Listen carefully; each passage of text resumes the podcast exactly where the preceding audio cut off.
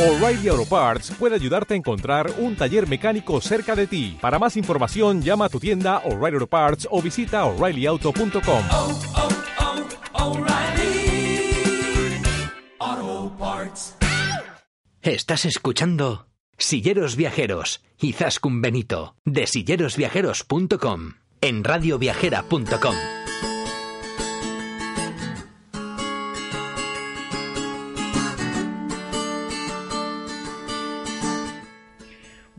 buenas tardes, silleros y silleras viajeras. Una semana más estamos con vosotros en nuestro programa en Silleros Viajeros, el programa de turismo accesible de Radio Viajera.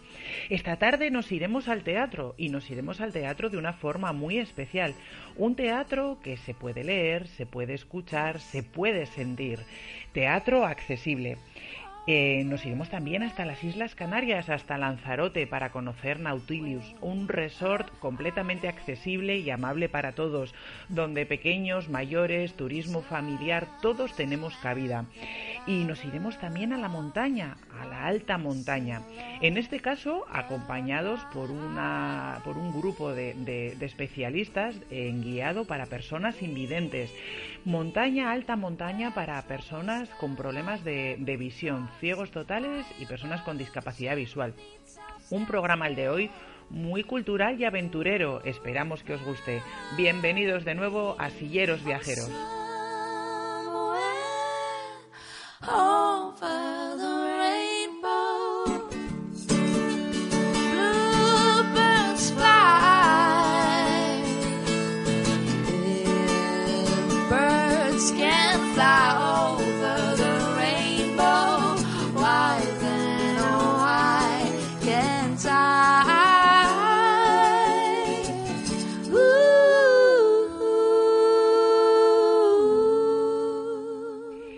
Tarde, como ya os adelantábamos, nos vamos al teatro.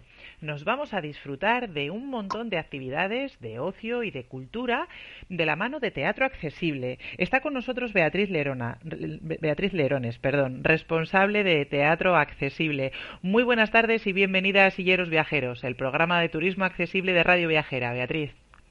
Hola, buenas tardes, Izaskun. Bueno, cuéntanos, ¿qué es esto de Teatro Accesible? ¿Qué es esta iniciativa que estáis desarrollando? Teatro Accesible, eh, así explicado rápido, es un programa de accesibilidad sensorial eh, en las artes escénicas, que suena muy complicado, pero básicamente lo que hacemos es adaptar obras de teatro para que personas con discapacidad auditiva, visual y personas mayores, entre otros, puedan ir al teatro a disfrutar de las funciones en compañía de sus seres queridos. Y traducido a la vida real o poniéndonos un, poniéndonos un ejemplo, en realidad, ¿en qué consistiría? O sea, yo, por ejemplo, soy una persona es sorda y voy al teatro y ¿qué es lo que me vais a ofrecer? Eh, un poco traducido a la vida cotidiana, como bien dices, lo que ofrecemos son varias soluciones. En concreto, ofrecemos cuatro servicios que son los más frecuentes y que son el, el subtitulado, el, la audiodescripción para las personas ciegas, el bucle de inducción magnética individual y el sonido de sala amplificado. Eh, yo te digo, entre otros servicios. Entonces, la persona con discapacidad que necesite el servicio simplemente se tiene que ir al teatro en cuestión que ofrezca la función accesible y nosotros tenemos un stand informativo en el que le entregaremos la ayuda a cambio de un DNI y no tiene que hacer nada más. Es un servicio sin coste, eh, simplemente se tiene que limitar a disfrutar la obra y ya está. Jolín, una maravilla. Y bueno, ¿en qué teatro se desarrolla esta iniciativa? Porque me imagino que no en todos los teatros eh, estará disponible. De momento, al menos. No, de momento no. De momento es una teatro accesible, es una iniciativa que, bueno, déjame decir que empezó gracias a la colaboración, bueno, empezó y continúa gracias a la colaboración de Fundación Vodafone y del Centro de Rehabilitación Laboral Nueva Vida con el que colaboramos.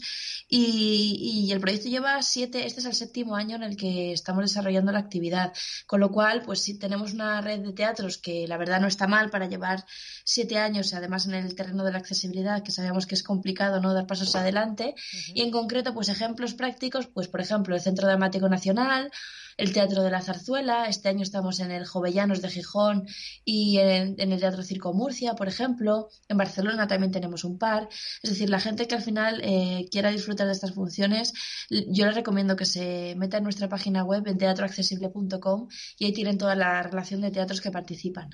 ¿Y qué tipo de, de obras eh, son las que pueden hacerse accesibles? ¿Hay alguna en concreto que, que sea más fácil o en general se pueden hacer todas o básicamente os centráis, pues yo que sé, en teatro clásico, en... no lo sé, cuéntanos, Beatriz. Pues, o sea, el tipo de obra en realidad da un poco lo mismo, a ver, lo mismo, dentro de unos márgenes. Nosotros creemos que se puede adaptar cualquier tipo de obra. Dicho lo cual, eh, nosotros intentamos hacer un poco también por las características de cada teatro, ¿no? Al que no, a los que nos enfrentamos. Suelen ser obras más de un corte clásico, eh, obras que tiran más hacia la comedia, eh, alguna más hacia el drama, pero principalmente nos desenvolvemos con este tipo de obras de teatro también porque llaman más la atención y en realidad es lo que reclaman los usuarios. Entonces, al final se junta el tipo de teatro con el que trabajamos y un poco la, los gustos ¿no? de la gente que viene a las funciones accesibles y nosotros intentamos hacer un mix. Ajá, perfecto. Y si un teatro quiere participar en este tipo de iniciativas, ¿qué tiene que hacer? Eh, pues si quiere participar en un teatro, principalmente ponerse en contacto con nosotros. Al final eh, hay dos formas de participar en el proyecto. Por una parte están eh, la opción de participar a través de, del proyecto con la colaboración de Fundación Vodafone España, que así han empezado muchos teatros. Es un poquito más sencillo de, de, de comenzar ¿no? y de dar los primeros pasos. Y luego están los teatros que están muy comprometidos y que saben que realmente están perdiendo público y quieren ofrecer un servicio. Y nada, nos contactan y como un servicio más eh, ofrecemos los, las opciones que tienen. Eh, nosotros recomendamos que sean los cuatro servicios mínimos, que son eh, los que he dicho antes, para personas con discapacidad auditiva, visual y mayores. Y luego también eh, por ejemplo, el Teatro de la Zarzuela, desde un primer momento tenía muy claro que nos quería pedir el servicio de visita táctil previa a la obra para las personas con discapacidad visual. Entonces, nos amoldamos a las características y necesidades de cada teatro. Cuenta, cuenta, ¿qué es eso de la visita táctil que suena fenomenal? Pues la visita táctil es una actividad que surgió hace, me parece que ya tres años, ya pierdo la cuenta con el tiempo, en colaboración con el Teatro de la Zarzuela. Y básicamente es, eh, consiste en hacer una visita previa al, al, escenario y a, los, y a los camerinos, si es posible, en la que las personas con discapacidad visual pueden tocar para complementar esa información que no, que no reciben. En realidad la recibirán en la audiodescripción posterior, pero siempre es mucho mejor el, experimentar uno mismo ¿no? El, aquello sobre lo que vas a hablar después. Entonces tocan el escenario, tocan el vestuario y la utilería, es decir, las pistolas, los, los cascos, las cestas que van sacando en, en cada obra de teatro. Claro, eso, eso debe ser fantástico. Entonces, eh, este tipo de, de, visitas se organizan igual, pues eso, como un ratito antes, ¿no? De, de, entrar a escena o... Justo, una hora antes es más o menos para que nos dé tiempo a... Claro, porque piensa que al final eh, eh, vamos con un grupo de personas con discapacidad visual y necesitamos nuestros tiempos. Claro. Entonces, al final suele ser una hora, una hora, hora y media antes del espectáculo, suele, suele tener una duración de una hora y nada, pues está dividido como en tres, en tres fases. El escenario, luego vamos al vestuario y la utilería. Y además que el, el personal del Teatro de la Zarzuela en concreto se implica muchísimo con este servicio y, y hay veces que incluso vienen actores, responsables de la escenografía, eh, personal técnico del teatro explicar anécdotas y curiosidades que, a las que normalmente no tienes acceso. Y me imagino que este tipo de iniciativas, eh, bueno, eh, cuanto más se conozcan, evidentemente, más solicitadas van a estar, con lo cual supongo que tendréis que poner un números clausus o algo así, ¿no? O sea, habrá unas plazas limitadas, un aforo limitado. Me refiero a estas visitas guiadas. Luego hablaremos también de, de qué capacidad o de qué posibilidad hay de, de, de, poder ir a ver y a escuchar eh, un, una obra de teatro accesible. Pero en concreto, en estas visitas guiadas, eh, los grupos son reducidos, tenéis un número máximo de plazas. Claro, al final eh, piensa que eh, se, estamos hablando de meter a personas en un teatro eh, sobre la escenografía. Entonces no pueden ser un grupo muy grande. Aparte, hay que tener en cuenta también lo que decíamos antes, la, no las necesidades de las personas con discapacidad visual, que al final la forma de movernos no es la misma. Entonces, sí que es cierto que trabajamos con grupos muy reducidos, 6, 10 personas, pero es que creemos que en realidad más es muy complicado. Por ejemplo, en, en Almagro hace este año y el, el año anterior tuvimos un grupo de 50 personas para hacer un task tour eh, en una de las funciones accesibles. Entonces, al final tenemos que organizarnos muy bien, hacer pequeños grupos para que vayan subiendo al escenario y un poco coordinarnos de cara a que puedan disfrutar todos de, de esta visita guiada al- a la escenografía y a los elementos de la obra. Bueno, lo importante es que en la medida en la que vaya habiendo cada vez más demanda, pues eh, será cuestión de, de hacer mayor oferta, ¿no? Decir, Justo. bueno, al final esto, ¿qué, qué ha sido antes? ¿El huevo o la gallina, no? Muchas veces en, en esto del turismo accesible o, o en el ocio y en la cultura accesible siempre se termina diciendo lo mismo, ¿no? Desde la parte empresarial, bueno, es que a lo mejor no hay demanda suficiente. Bueno, pues en la medida en la que va habiendo demanda va, va creciendo también la oferta y viceversa, ¿verdad? Claro.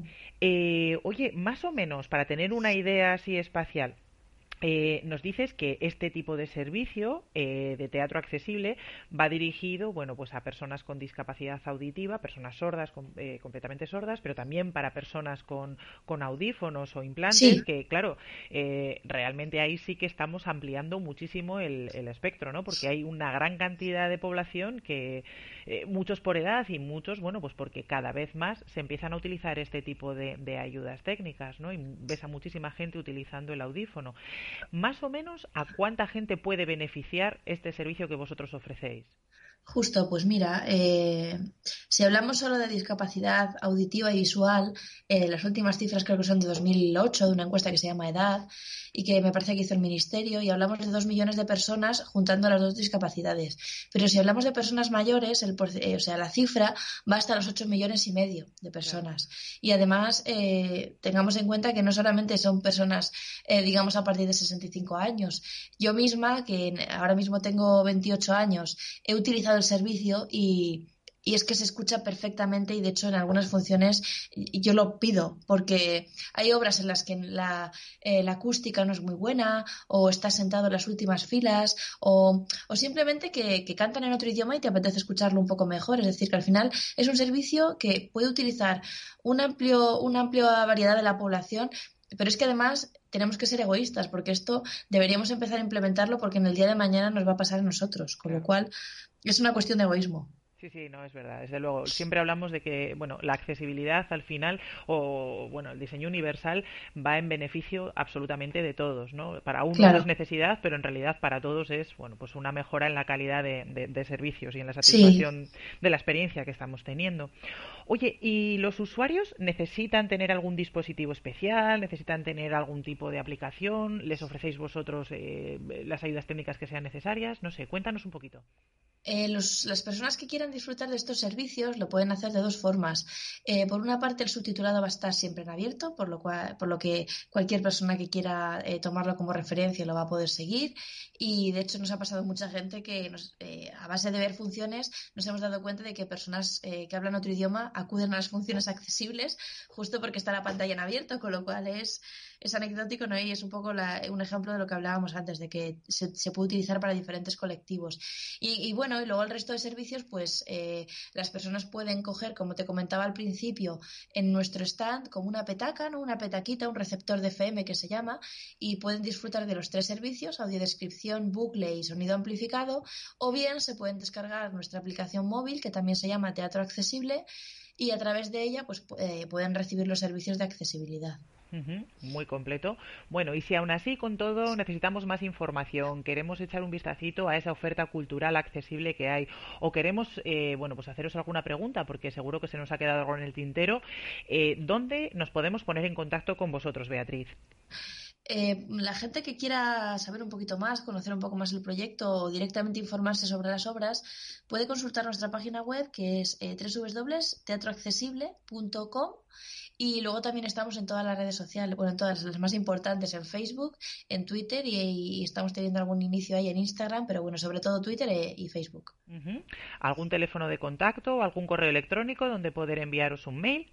Sí, pues eh, un teléfono, puedo dar el teléfono fijo de la oficina, eh, mm, muchos usuarios nos llaman para preguntar, con lo cual ningún problema, es el 91 624 40 65 y luego un correo, pues que las personas interesadas, ya sean teatro, eh, eh, persona con discapacidad, familiar, eh, eh, director de asociación, da igual, nos pueden escribir a info arroba teatroaccesible.com, que ese correo lo recibimos todos, todos los departamentos, y seguro que le contestaremos el- eh, enseguida. Muy bien, pues perfecto. Yo creo que más o menos lo tenemos claro. Teatro accesible, teatro para todos, teatro inclusivo. Beatriz, muchísimas gracias por estar con nosotros y por compartir tu experiencia. Esperamos poder disfrutar de una obra inclusiva de teatro en breve. Y nada, ya sabéis que tenéis aquí los micrófonos abiertos para contarnos todo lo que queráis cuando queráis. Esa es vuestra casa. Genial, muchísimas gracias a vosotros. A vosotros un abrazo rodante. Un abrazo.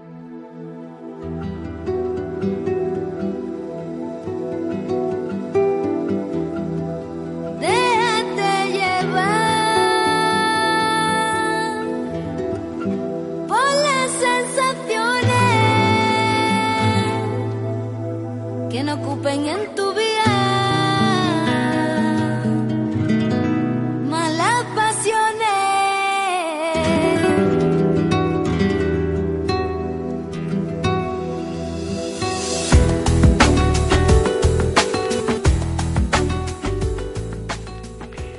Pues muy buenas tardes a todos. Hoy estamos con Leda Giordano, directora de Nautilus Lanzarote. Es un alojamiento turístico compuesto por apartamentos de diferentes tamaños. Es como una pequeña ciudad ubicada al norte de Lanzarote y tiene una peculiaridad muy muy especial. Y es que en su gran mayoría el complejo es accesible para personas con discapacidad. Leda, muy bienvenida, buenos- buenas tardes, bienvenida a Silleros Viajeros. Muchísimas gracias por invitarme, primero que todo, y buenos, buenas tardes a todos los oyentes. Bueno, eh, Leda, cuéntame, ¿cuándo empezasteis a trabajar para hacer Auxilu- eh, Nautilus Lanzarote más accesible? ¿Por qué apostasteis por hacerlo accesible? Allora, empezamos como hace 10 años, más o menos. Eh, todo surgió, allora, primero que todo, sabes que los alojamientos tienen que tener un porcentaje de apartamento adaptado por ley. Y así que nosotros teníamos lo que había adaptado por ley, dos, dos apartamentos. Pero realmente no se tenía gran idea de cómo hacerlo, se hicieron eh, y la verdad es que tú imagínate que estaban lo más alejado posible de, de recepción, o sea, nel- nella última parte de Nautilus. ¿Por qué? Porque no teníamos idea de lo que era una- un problema de movilidad o una discapacidad o una- un apartamento especial. Y mm, un día nos mandaron un email eh, de Noruega por un señor que quería un alojamiento adaptado, así que le, mm, pedí más información, él me dijo que, que necesidades tenía, yo le mandé las fotos del apartamento, al final él dijo, ah, muy bien, sí, me parece que está bien, perfecto. Además tenía más necesidades, necesitaba una bombona de oxígeno y más cosas. Así que viene este señor acompañado de su asistente. Estoy demasiado rápida. No, no, perfecto. Vale. Y así que eh, viene este cliente muy majo, como te decía, de Noruega, y eh, desafortunadamente al cliente le pasa algo más cuando está aquí, le viene un ataque de corazón.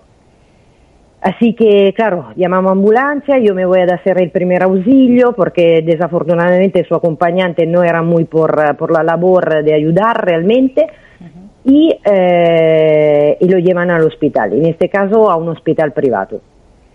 Il, eh, io por la tarde, de- desde ahí empecé a visitarlo, ¿por qué? Porque claramente ya sabía que la asistencia que tenía él no era muy, ehm, no sé, no, no No lo era cuidaba muy. no era suficiente, ¿no? Sí, y así que yo lo iba a visitar por la tarde al terminar del trabajo y él me empezó a contar su historia, que era una persona, un comercial de moda que vendía en todo el mundo y a cierto punto se encontró con una enfermedad degenerativa y así que poco a poco empezó a estar en una silla de rueda y tenía MDS que es esclerosis múltiple.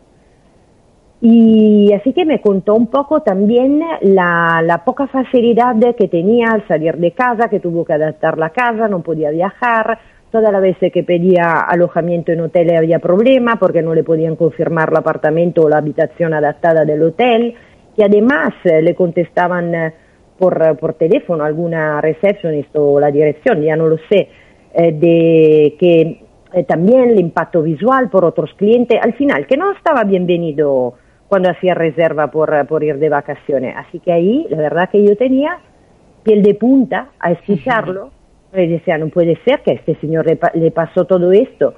Y, y vaya problema que tiene la gente con problemas de movilidad. Yo sinceramente no me había, nunca, no me, no me había metido en este tema, no sabía eh, lo que había realmente, ¿no? No te había tocado vivirlo, claro. No, no, y tampoco había tenido personas cercanas con este tipo de, de problemática, así que no la había vivido nunca. Yo empatizo mucho con la gente. A mí una de las cosas que me gusta más es dar servicio, que la gente sea feliz. Y así que, claro, cuando me escuché toda esta historia, hablé con la propiedad de Nautilus, eh, que me apoyó, pero 100%, y le dije, mira, tenemos un problema, que eh, la gente con problemas de movilidad no puede ir de vacaciones. O sea, ya tienen problemas en su casa, cuando están en su ciudad para transporte, por todo, y además no pueden ni, ni despejar cabeza por una semana o diez días o lo que fuera para, para sus vacaciones. Y así que tenemos que hacer algo. Así Y que os pusisteis las pilas, manos a la obra y, y empezasteis a, a mejorar las condiciones de accesibilidad. Y, y con esta, esta empresa que se llama, eh, de, de dos arquitectos, eh, proyecta de, con Pachi y Miren que empezaron el proyecto. Empezamos con 10 apartamentos y después encontramos Qualitas Vitae que nos asesoró por todo, pero ya estábamos ya eh, en Manos marcha a la obra. Totalmente. Después eh, Qualitas Vitae nos ayudó a mejorar todo. De hecho, si no te acuerdas, eh, si no, no te recuerdas, eh, si- no sé si te acuerdas, tuvimos que rehacer la rampa, ¿no? Por la pendiente. Sí, sí, efectivamente. Y así que después eh, Qualitas nos dio los, eh, los medios reales y nos asesoró para hacerlo mejor. Ahora, Nautilus es inclusivo, o sea, de los 70 apartamentos, solo 47 son adaptados. ¿Por Solo qué? Porque- 47. Bueno, ese solo habría que ponerle entre paréntesis porque imagínate, o sea, Ya, no pero- es habitual encontrar ese número de alojamientos adaptados. Sí, pero no es el 100%, ¿por qué? Porque sabemos que eh, para tener eh, guetos hay muchos sitios y nosotros no queremos un gueto, nosotros queremos algo bonito, algo para hacer las vacaciones, que se- sea para personas que se puedan mover tranquilamente, para familia, para niños, para mujeres con niños, eh, para todos. Y así que lo que queremos, como has dicho tú, en esta pequeña eh, ambiente, esta ciudad, sea accesible a todos. Sí, porque además, eh, bueno, independientemente de los apartamentos adaptados que tenéis, que efectivamente nosotros los conocemos personalmente y bueno, pues no solo el baño o la habitación está adaptada, sino que también la cocina. En un momento dado, una persona usuaria de silla de ruedas puede cocinar, puede fregar. no eh, los apartamentos, porque esto ya lo aprendimos un poquito más tarde, dependiendo de los tamaños de apartamento, pudimos hacer eh, alguna que otra, ¿cómo se dice? Alguna que otra reforma me- para mejorar, sí.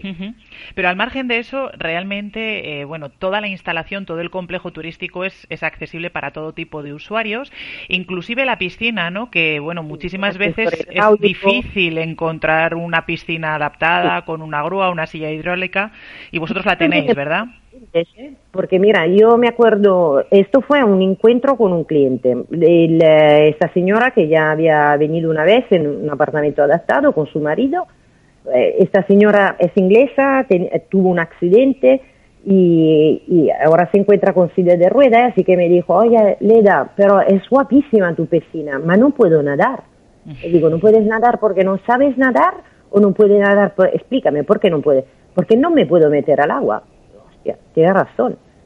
Qué importante que- es escuchar al usuario, ¿no? Saber qué, qué necesidades tienen para, bueno, poderle dar respuesta.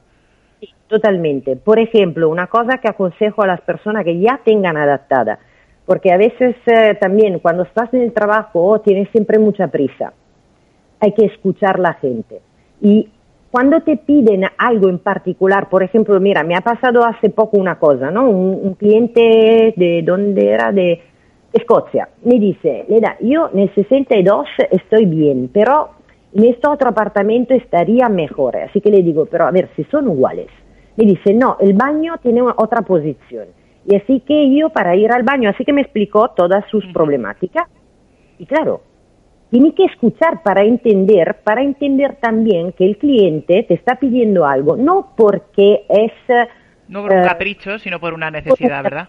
Porque es una necesidad. Y hay que entender también que los clientes no te quieren explicar exactamente cuál es su problema, porque tienen vergüenza. No sé por qué razón, pero sí la tienen. Pues yo no tengo problema de escuchar nada ahora, porque ya tenemos 10 años de experiencia con... La mente abierta, ¿no? Completamente. Y, y cuando tú o tu marido me dice, me, me, me contabais por la alzadilla, yo te pedía, pero ¿por qué es así la alzadilla? Y La alzadilla vosotros- para los, los, los escuchantes, los oyentes, estamos hablando de un alza de inodoro que, bueno, nosotros solemos utilizar.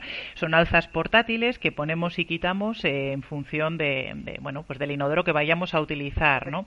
Y muchos usuarios de silla de ruedas, sobre todo muchos lesionados medulares, la suelen utilizar y nosotros le recomendamos en su momento a Leda que, bueno, pues que utilizaran este tipo de elementos más que un inodoro gerontológico. Sí. Pero di, di- o sea, el por qué es porque también se tienen que limpiar y así que se tienen una parte donde pueden meter la mano y limpiarse ellos solitos es mejor. Eso es, eso Y, es. y ahora hay que hablar eh, de las cosas muy claramente. O sea, hay que entenderlas estas cosas. Claro, El tema es que muchas veces quien está enfrente a veces no tiene ganas de escuchar, ¿no? O no tiene esa mentalidad que- o esa, o esa especial sensibilidad que tenéis en Nautilus y que, y que es tan, tan, tan importante para los, para los usuarios. Oye, Leda, una cosa. ¿Creéis que la ausencia de barreras arquitectónicas en, en Nautilus Lanzarote mejora la experiencia turística de todo tipo de, de visitantes? Es decir, una persona que no tiene discapacidad se siente cómodo en vuestro, en vuestro eh, complejo turístico. Sí, porque mira, yo escucho las señoras, por ejemplo, lo- las parejas donde hay un hijo pequeño con carrito y claro, está, es todo accesible y es todo mucho más fácil para ellos, porque tú imagínate llevar un carrito con una escalera o llevar una- un carrito en una rampa. es, es tan fácil como esto. O una persona mayor que si no está en una silla de rueda, pero tiene problema de para andar, está mucho mejor en una rampa con una pendiente liviana que Eso es. escaleras Eso. para bajar y para subir. Así que todo lo que es accesibilidad realmente ayuda al entorno. Uno de los me- mejores mejor más que cumplido a la estructura, ¿no?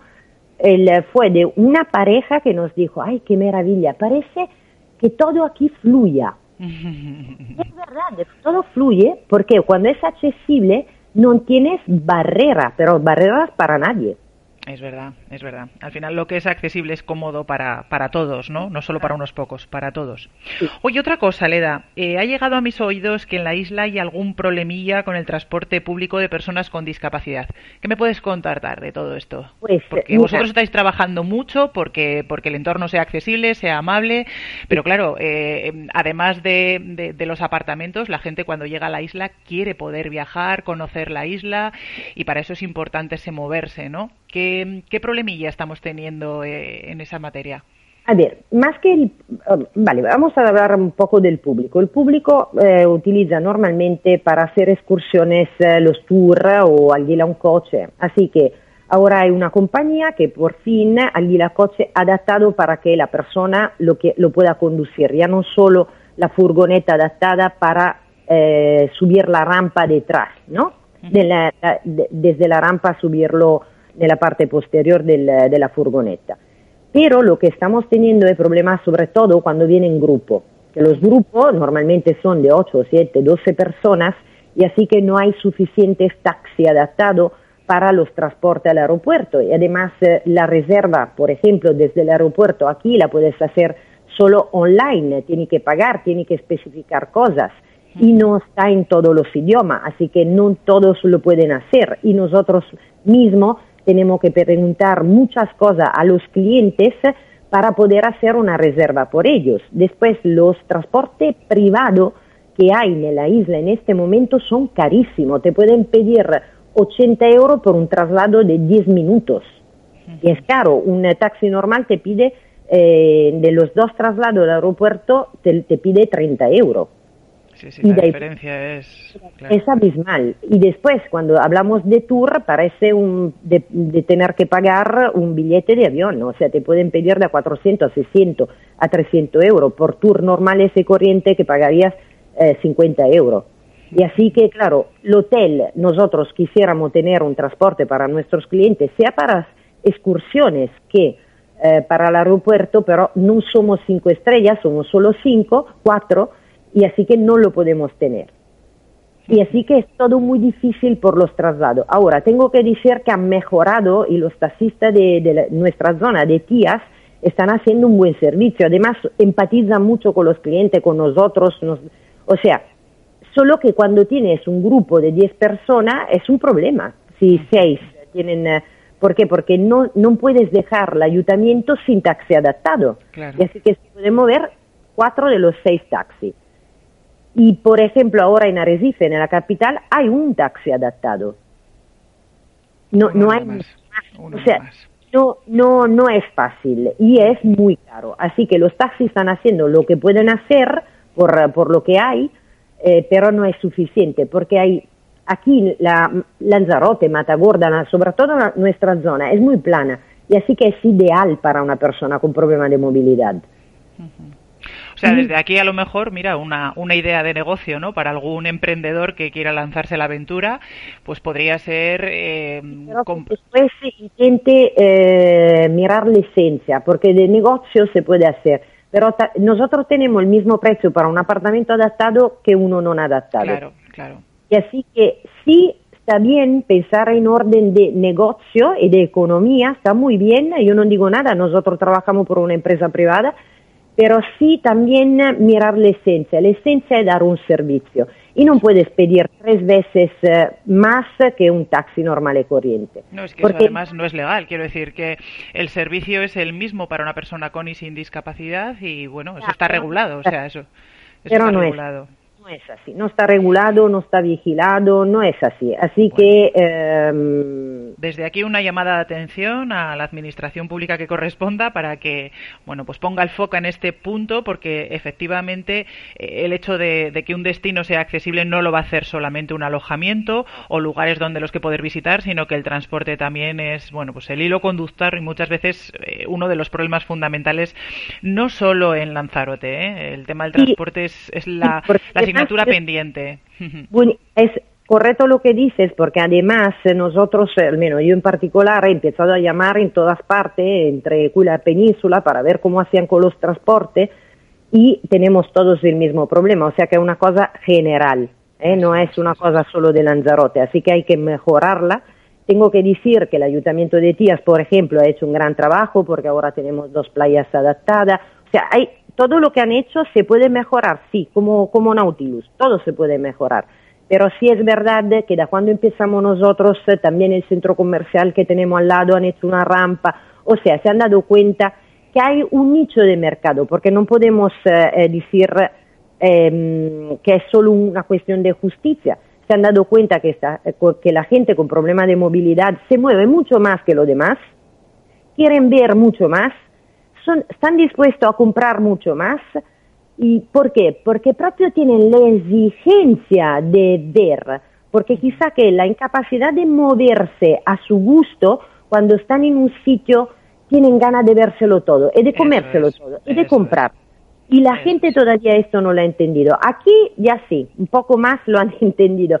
Pero en general hay que entender que, por ejemplo, si tú vas en una tienda y tienes una silla de ruedas, necesita un espacio para cambiarte, pero más grande. Sí, un vestuario más, más amplio, que eso, bueno, pues algunas, algunas eh, firmas eh, de, de grandes marcas lo están viendo, pero efectivamente, bueno, pues se va entrando poco a poco y es importante eh, ver o escuchar experiencias como la vuestra, ¿no? Desde el punto de vista empresarial en el que estáis viendo que efectivamente merece la pena, que, que hay que apostar por ello, no solo desde un punto de vista social, que evidentemente es súper importante, pero también desde un punto de vista económico y que una vez que has hecho la inversión, una vez, si la has hecho bien, ya está hecha para toda la vida y eso va a tener un retorno de forma permanente. Sí. Pues la verdad es que una experiencia muy muy positiva que seguro que bueno eh, a todos los eh, silleros que nos están escuchando pues que, que conozcan Nautilus Lanzarote que es eh, nosotros personalmente repito lo conocemos y es y es un paraíso es una gozada es una maravilla y os recomendamos eh, personalmente pero también para esas empresas turísticas que a veces están dudando si apostar o no por mejor las las condiciones de accesibilidad Sí. pues aquí tenemos tenemos la experiencia de, bueno, pues de una gestora, de una, de una empresa que, que apostó por ello y que, oye, pues que efectivamente están satisfechos. Sí, Eh, dime, Leda, perdona. una cosa más. Mira, yo cuando empecé a contratar con las agencias, cuando empezamos a tener más apartamentos eh, em, accesibles, adaptado, perdona, Ujú. adaptado, no los querían en el contrato. Ellos decían, mira, no te vendo nada de, de- de alojamiento si no me compras también estos apartamentos, o sea, no me no, no ponemos en el contrato también estos apartamentos. Nadie quería, ¿eh? Ahora me lo piden a gritos. Claro. Son Así más que cómodos, son más grandes. más cómodos, son más grandes. Hay mucha gente que quiere viajar, está en silla de rueda, Efectivamente. se han dado cuenta que hay un negocio. Y ahora me lo piden a gritos. Y no me lo querían eh, poner en el contrato. Así que yo tengo que decir que nuestra experiencia personal de esta lucha por, por lucro y por, eh, por, eh, por la parte social, que empezó todo por parte social, eh, está, es positiva, porque ves que la gente al final poco a poco va cambiando su, su chip, ¿no? Su ve más. Es solo eso quería añadir, ¿eh? Perdón. Genial. Gen- No, no, no, no, y mucho menos. Bueno, y entonces, quien quiera viajar a Nautilus Lanzarote, ¿dónde os puede encontrar? ¿Qué página web eh, tenéis para, para que la gente ahora mismo empiece a teclear y, y hacer sus reservas en vuestros Pues, apartamentos? eh, el, eh, mira, yo te voy a dar la página web, pero las primeras iniciales, que es www, ¿cómo la decís en castellano? www. Guion el medio, lanzarote.com. Eso es, www.nautilus-lanzarote.com. Pues nada, silleros, silleras, ya sabéis, si estáis buscando un destino donde poder pasar unos días de relax y disfrutar del buen tiempo, Nautilus Lanzarote eh, es el lugar que estáis, que estáis esperando. Eh, Leda, muchísimas gracias por contar, eh, por contarnos tu experiencia y nada, esperamos verte pronto por allí. Un abrazo rodante. Gracias. Un abrazo fuerte a todos y a ti en particular. Gracias, Leda. Nos vemos. All I can ever be to you is the darkness that we know and this regret I got accustomed to. Once was the ride when we were at our height, waiting for you in the hotel at night. I knew I had him at my match, but every moment we get snatched. I don't know why I got so attached. It's my responsibility, and you don't own nothing to me but to walk away. I Y como os comentábamos al principio del programa, hoy nos vamos a la alta montaña. Nos vamos de la mano de Francisco Javier Bueno. Él es el coordinador técnico del grupo de montaña de la ONCE en Madrid y él es el director docente también de los cursos de montañismo para ciegos, montañismo adaptado y trato a personas con, discapacidad visual que organiza la Fundación UNED. Buenas tardes, eh, Francisco Javier, y bienvenido a Silleros Viajeros, el programa de turismo accesible de Radio Viajera.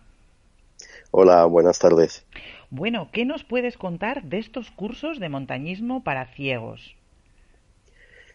Bueno, pues eh, es- estos cursos eh, son la primera oportunidad que, tenemos en, España, bueno, y por tanto en el resto del mundo, porque la disciplina del montañismo para ciegos como tal, organizada como tal y con largo bagaje de experiencia, solo existe en España.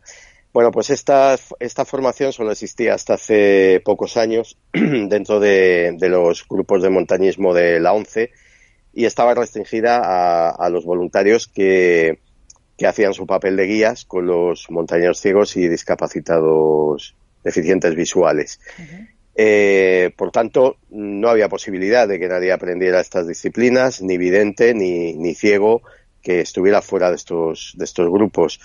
Por tanto, durante un tiempo anduve buscando alguna institución educativa que estuviera interesada en esto y finalmente, aunque, aunque hubo varias, bueno, pues la que la que, digamos, aceptó el, el programa de cursos y todo lo demás fue la Fundación UNED y desde entonces, pues estos cursos en sus tres niveles, que no tienen por qué ser obligatorios, los tiene que dar todo el mundo los tres niveles, eso es a gusto del, del alumno, pero bueno, ya desde el de iniciación se dan unas pautas y unas enseñanzas eh, mm, básicas, pero, pero muy intensas para empezar a hacer guiado de ciegos en montaña. Y estos cursos no son solo para para videntes, para gente que quiere hacer de guía, sino también para ciegos que, que también tienen que aprender el, el manejo y algunas bases de, de esta disciplina en montaña. Porque claro, una persona ciega que no ha ido nunca a la montaña, pero quisiera acercarse a este mundillo, ¿qué es lo que tiene que hacer? Bueno, pues eh, en primer lugar, eh, intentar localizar, eh, si es que lo hay en su, en su comunidad, eh, alguna delegación territorial o agencia administrativa de la ONCE para ver si hay algún grupo de montaña establecido. Eh, pero la verdad es que los únicos lugares en, en España que, tienen grupos consolidados y fuertes pues eh, son eh, Madrid porque es donde se creó este este grupo. Es muy numeroso más de 100 personas y lleva veintitantos años de experiencia creo que en Sevilla hay otro y en y en Barcelona. Eh, entonces primero ir a, a, a la ONCE de su comunidad o, o de su capital a ver si hay algo de esto y si no, pues buscar eh, si hay algún grupo solidario que se haya formado precisamente en estos cursos nuestros de la Fundación UNED, que ya hay unos cuantos por toda España, para, para ver si le, les pueden dar ese, ese servicio. Si, por ejemplo, imaginemos que yo en mi comunidad no tengo, pero bueno, quiero practicarlo, ¿podría ponerme en contacto con alguno de estos grupos solidarios de comunidades vecinas, por ejemplo? ¿O Sí, sí, sí.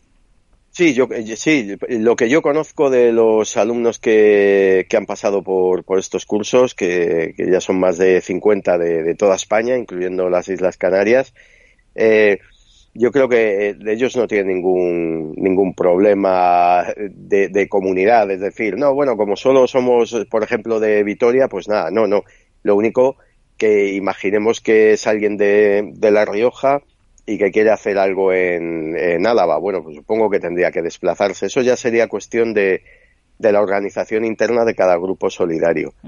Pero, pero vamos, es- eso tendrían que, que hablarlo principalmente con ellos. Con ellos. De todos modos, nosotros tenemos una página de Facebook pública que se llama Manual de Guiado de Ciegos en Montaña y ahí damos noticias de todo tipo, no solo de montañismo para ciegos, sino de montañismo en general, de otros deportes para discapacitados, y, y inter- e intercambiamos noticias y damos sobre todo noticias de las asociaciones solidarias que hay por toda España que se dedican a esto o que han aprendido con nosotros en la Fundación UNED. Entonces es una guía también para que la gente se oriente. Claro, porque es fundamental, eh, bueno, cuando vamos a, a- la montaña, ir con personal que realmente, bueno, esté experimentado y, y conozca el entorno de la montaña, sepa cómo desenvolverse, porque imagino que toda esta gente eh, que, que va a vuestros cursos, bueno, pues serán amantes de la montaña, serán expertos en montaña y que lo que están haciendo efectivamente ahora es formarse también,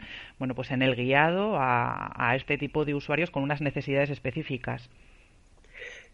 Pues sí, sí, efectivamente es así. No, no todos los que vienen a los cursos son unos grandes expertos en, en montaña, pero eso no, no nos importa porque den- dentro de nuestros cursos hay también una serie de, de temarios que son generales para cualquier montañero, aunque no quisiera formarse como guía de montañismo para ciegos. Pues gestión de riesgos, eh, una iniciación a, a, mm, actividades de, de supervivencia eh, elemental en baja y media montaña, por si acaso sucediera algo. Pero bueno, sí que es verdad que es gente montañera o que le gusta mucho la montaña y que quiere formarse en esto para dar servicio a otros compañeros, también montañeros, pero que, o que quieren empezar a hacer montaña, pero en este caso, pues ciegos o discapacitados visuales o, o sordos o también discapacitados motóricos, porque también en el primer nivel damos una pequeña iniciación de manejo de la silla Joelet. Pero sí, efectivamente, en montaña hay que estar muy bien formado siempre, así que cuando se va a llevar a, se va a hacer de guía de personas, de montañeros ciegos, eso hay que, hay que tomárselo muy en serio, Y, y hay que formarse muy bien, sí. Sí, sí, efectivamente. Y oye, cuéntanos, ¿cómo practican las personas ciegas o con discapacidad visual eh, un deporte en alta montaña? ¿Cómo, ¿Cómo os manejáis con ellos allí? Bueno, eh, vamos a ver, el, el, manejo, la técnica es la, es la misma. En, en, haciendo un sendero que, o una montaña de, de 2.000 metros o 2.500 que haciendo una de 5.000 o haciendo una de, de más, como, como, hemos hecho hace años. El, es la técnica con la barra direccional en la cual hay tres elementos. El primero, el que guía, en el, en el extremo delantero es tiene que ser un, un vidente y oyente. Uh -huh. eh, en el centro va un ciego total o con muy poco resto de visión, uh -huh. tampoco que no le permita eh, circular bien con seguridad solo por, por montaña. Y detrás va otro guía, el guía trasero, que puede ser vidente y oyente también, que puede ser vidente pero sordo, o que puede ser eh, de, deficiente visual, pero con suficiente resto como para desempeñar esa, esa función. Uh -huh. Entonces, este es el equipo.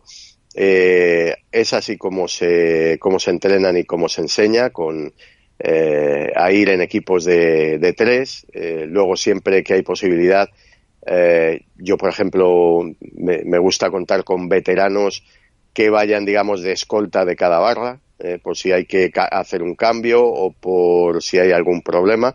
Pero bueno, básicamente esta es la esta es la, el la equipo de montañismo para ciegos, sí, y las técnicas pues se aprenden con la práctica, eh, las bases se aprenden en, en, cursos de iniciación, como los que se dan dentro de la ONCE o como los que damos en el primer nivel de, de los cursos de la Fundación UNED. Uh -huh. Y bueno, también hay un, manual, que es el manual de guiado de ciegos en montaña, que donde también se pueden ver o por lo menos leer eh, todas las técnicas. Ahora, luego ya, a partir de, esto es lo básico, con esto se puede funcionar, con esta formación en baja y media montaña, eh, siempre que no sea necesario utilizar material técnico. Es decir, cuando ya nos metemos con el uso de crampones, eh, violet, encordamientos y tal, que ya estamos hablando de alta montaña o en el caso de las expediciones de, de alpinismo, eh, eso ya requiere otro tipo de formación, que es la que damos a partir del segundo nivel en los cursos de la Fundación eh, UNED. Son tres niveles, el segundo es el avanzado y el tercero es el superior, que ya incluye a final de curso una, una expedición. ¿Qué expedición, por ejemplo, eh, algunas de las más destacadas que habéis llevado a cabo en alta montaña están en Escandinavia, en Noruega también, ¿verdad? Sí, bueno, en realidad eh, desde que, mm, se creó el grupo de montaña de la ONCE pasaron muy pocos años eh, hasta que se comenzaron a hacer las primeras expediciones, que fueron ya en el año 96. En el 97 ya se fue al Kilimanjaro, que se ha hecho varias veces, pero en aquella época el grupo de montaña de la ONCE, que lo dirigía su fundador, el doctor Carrascosa, eh, hizo pues como 18 o 20 expediciones hasta el año 2004. Eh, yo participé en 10 de ellas y eran expediciones más complicadas que las de Alpes escandinavos porque era eh, pues era el Mont Blanc, pues era el Aconcagua, era el Parinacota, el Cotopaxi, el Ararat, eh, Gran Paradiso, o sea, muchísimos, muchísimos. Es decir, este, digamos que esto esta parte eh, ya la teníamos superada. Lo que hacemos nosotros en Alpes Escandinavos es dar formación a los alumnos de la Fundación UNED. Uh -huh. eh, los Alpes Escandinavos tienen una ventaja y es que tienen montañas eh, no, eh, no muy altas, con lo cual nos evitamos eh, que dentro de un curso pues haya problemas de mal de altura y todo lo demás. Sin embargo, tienen unas condiciones eh, alpinas eh, muy grandes, porque casi todos los picos tienen glaciar, y eso es lo que nos interesa. Y también que se pueden hacer eh, picos de alta montaña en, en, una expedición ligera de 5 o 6 días. Eh, otro tipo de expedición requeriría 15, 20 y más, y más días. Más Ese es el motivo. Uh -huh. Sí. Sí, Oye, sí. ¿y qué sensaciones se pueden llegar a tener cuando se alcanza la cima? ¿Qué os transmiten estas personas con discapacidad visual cuando llegan a la cima? Bueno, eh, esa es una, es una, pregunta recurrente y, y, en fin, yo lo que lo que veo, lo que lo que ellos eh, me dicen, pues es que es prácticamente igual que lo que sentimos los los videntes, prácticamente uh -huh. igual. Es una emoción enorme, eh, sobre todo si es la primera vez que, que, hacen ese pico, si es la primera vez que hacen una expedición. Eh, hay emoción, hay lloros, hay besos, hay abrazos, pero exactamente igual que, que los videntes. Uh -huh. No obstante, yo tengo la. Ah, bueno, y, y una, un sentimiento que siempre nos deja a los guías un poco anonadados, que es, que es muchísima gratitud. Y digo anonadados porque para nosotros eh, lo que es gratificante y lo que es eh, lo que nos deja estupefactos por muchos años que llevemos con esto es eh, cómo los montañeros ciegos son capaces de, afrontar retos de este tipo eh, y eso, y, y, fiándose al 100% de, de, de sus guías. Claro, esto no es que te presenten un guía y digas, venga, ya me voy a una expedición, eso es una locura. Hay que saber si estamos todos preparados, hay que entrenar conjuntamente durante meses. Pero vamos, eh, esta sensación de llegar a la cumbre y estar emocionado da lo mismo que sea una cumbre en Noruega a 68 grados de latitud norte que sea una cumbre de 2.000 metros aquí en la Sierra de Guadarrama. El montañero ciego que lo hace por primera vez, incluso aunque lo haya repetido, eh, siente la misma emoción, igual que, igual que sus guías. Somos, formamos unos equipos muy, muy integrados. Eh, aquí juega casi más la amistad que el acto deportivo. Y, y, sabemos que estamos haciendo algo importante. Los guías por lo que estamos haciendo y los montañeros ciegos porque están consiguiendo eh, probar un hito importante, ciego, claro. Sí, sí, sí, sí. Pero aunque sea, aunque el mayor hito para un montañero ciego sea subir una vez al mes a, a un pico de 2.000 metros en la Sierra de Guadarrama o, o, donde sea, porque hay gente que no tiene más reto que ese, ni quiere o a lo mejor ni puede, pero lo mismo pasa con los montañeros videntes. Al final, el, el hecho de una expedición, eh, ahí va una minoría de montañeros, tanto videntes como ciegos. Lo más importante para mí en este aspecto es la actividad, digamos, mensual o, o casi de, de, fin de semana. Eso es lo que más me importa. Esa gente que se conforma con una, con una salida de este tipo. Sí, con la escapada de, de volver a sentir el monte, ¿no? Sí, eso es. Eh, claro, porque en vuestro caso, además, el vínculo personal eh, es fundamental. Como tú dices, al final ya es casi, casi, bueno, pues una amistad porque tiene que haber una confianza absoluta entre el guía y el usuario. Va sí, mucho más completo. allá de un guiado genérico con cualquier otro tipo de, de personas que no tienen ningún tipo de discapacidad visual. Sí, sí, tiene, tiene que ser eh, una confianza total. De todos modos, tampoco se forman equipos mm, permanentes. Eh, es decir, en la, digamos en las marchas mensuales, tanto sean del grupo de montaña de la ONCE como si las hacemos privadamente con, con nuestros amigos, como si, si lo hace algún, cualquier otro club, eh, no, no se pone siempre las barras a las mismas personas. De hecho, yo prefiero que se vayan intercambiando, porque los guías más novatos van aprendiendo. No todos los montañeros ciegos son iguales ni se, ni se mueven de la misma manera. Uh -huh. Y viceversa, ¿no? No todos los guías son, tienen la misma formación o, o son de la misma manera. Esto es importante, ¿no? Este intercambio y todo lo demás. Pero es que además favorece la confianza del montañero ciego. Es decir, que diga, no, no, yo tengo un guía de cabecera. No, tú tienes cualquier guía que te vayamos a poner, es alguien que sabe perfectamente lo que hace porque se ha formado y para eso nos, nos hemos preocupado de, de ello. Uh -huh. A partir de ahí, de esa confianza, aunque le pongas a un montañero ciego un guía que no haya visto nunca o con el que no haya estado nunca, a partir de esa, de esa confianza se logran resultados y sobre todo lo que decía, se logra finalmente un, pues, eh, un, unos lazos que con algunos montañeros son más íntimos, con otros menos, pero que son que van más allá de, de la actividad deportiva.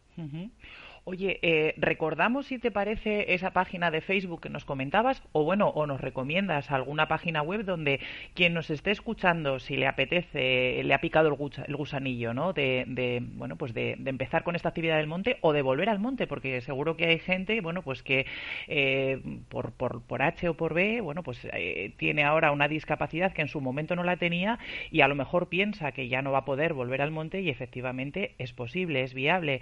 ¿Cómo se pueden poner en contacto con vosotros? ¿A dónde se tienen que dirigir si quieren, vivir esta experiencia? Bueno, pues eh, se pueden poner en contacto con nosotros a través de nuestra página de Facebook pública, que se llama igual que, el manual que publiqué en 2012, que es Manual de Guiado de Ciegos en Montaña.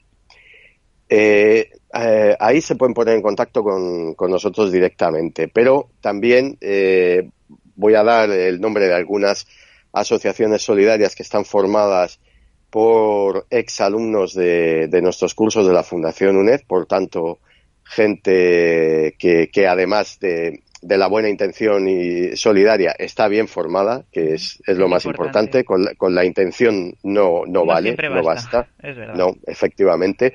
Y estos son, por ejemplo, la Asociación Montes Solidarios de Vitoria, la Asociación Ibilki de Guipúzcoa, la Asociación Gurpiltrek o Gurpiltrek Baikemen. Eh, no, estos son de Guipúzcoa, Ibilki son de Vizcaya. Eh, el club Los Disi de Cáceres y, bueno, y por supuesto Rodamunt, que, que es una, una as- asociación de las más antiguas en, en Barcelona de guiado de silla Joelet, pero que también, eh, también conocen el guiado de ciegos en, montaña. De momento, estas son las asociaciones eh, cuyos integrantes han, han sido alumnos nuestros, pero luego ha habido muchos otros que trabajan como autónomos en el, en el medio natural, que son técnicos, guías de montaña, en fin, cualquier caso, de esos tenemos un buen listado y podríamos remitir a- a los interesados pues a un contacto con, con ellos. Bueno, y últimamente estamos, eh, acabamos de montar hace, hace pocos meses una página web de, de nuestro proyecto que, que abarca más que, que el simplemente de, deportivo de guía de ciegos en montaña, que es Proyecto EI2. Y ahí también pueden informarse de, de todo este tipo de, de cosas, pueden ver entrevistas que se han, que se han hecho, pues como esta, pueden ver vídeos de las actividades que, que hacemos, en, igual en baja que en alta montaña, en fin. Pues oye, yo creo que una información completísima. Eh, Francisco Javier, muchísimas gracias por acercarnos a- al mundo de la alta montaña. Encantados de estar esta tarde con vosotros y aquí tenéis vuestra casa para compartir todas las experiencias que, que tengáis. Siempre son bien recibidas. Un fuerte abrazo rodante. Muchas gracias, Izaskun. Un, un abrazo. Hasta muy pronto.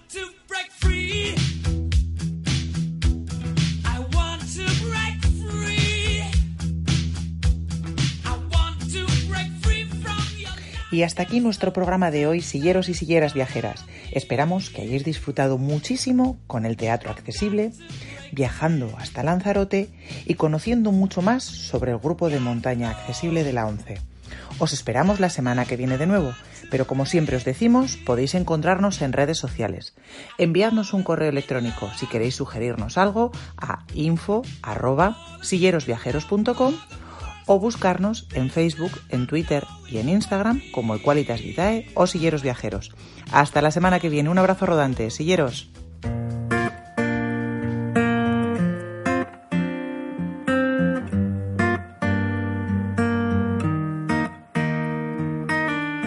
I met you in the dark. You lit me up. You made me feel as though I wasn't off. We danced the night away. We drank too much. I held your hair back when you were throwing up. Then you smiled over your shoulder. For a minute I was stone cold sober. I pulled you closer to my chest. And you asked me to stay over. I said I already told you. I think that you should get some rest. I knew I loved you then, but you never know. Cause I played it cool when I was scared of letting go.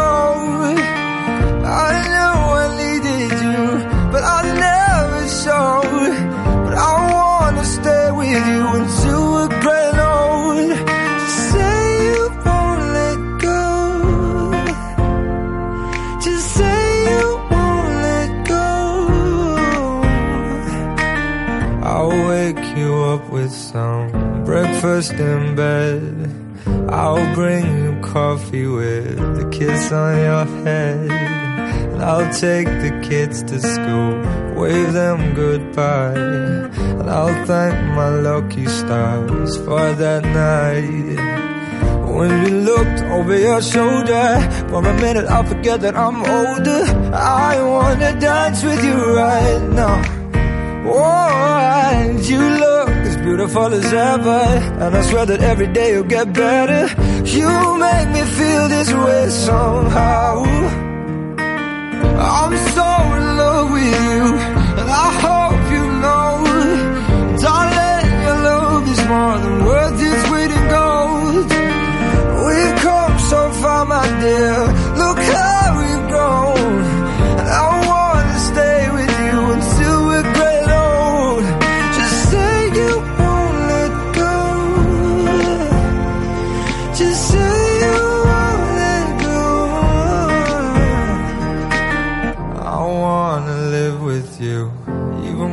ghost. Cause you were always there for me when I needed you most. I'm gonna love you till my lungs give out. I promise till death we part like in our vows. So I wrote this song for you. Now everybody knows that it's just you and me two regrets.